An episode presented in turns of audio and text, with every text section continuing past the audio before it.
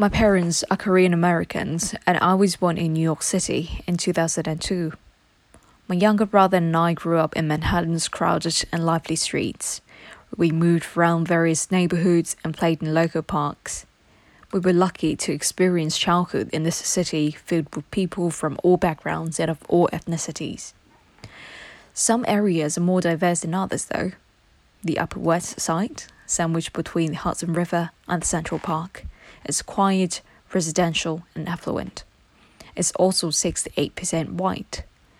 When you picture glamorous TV shows such as Gossip Girls and Sex in the City, they're usually set in the Upper West or Upper East Side. I go to a predominantly white school where most students are wealthy and privileged. When I was younger, I often felt defensive when my friend asked questions about the Korean food I ate or the Korean dramas that were playing on our TV when they visited.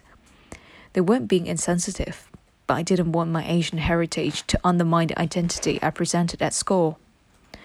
The representation of Asians in American media recycles a handful of cliches.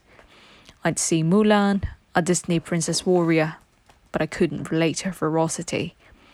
And then there was the generic Asian kids in high school shows whose only purpose was to be nerdy, shy sidekick with no storyline. They excelled math, they played the violin. I resented their one dimensionality.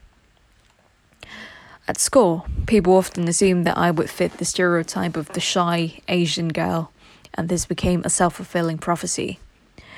I was afraid to raise my hand in class discussion or to reach out to new classmates, and my self confidence plummeted. I became silent. I thought that I had to withdraw and whitewash myself in order to fit in.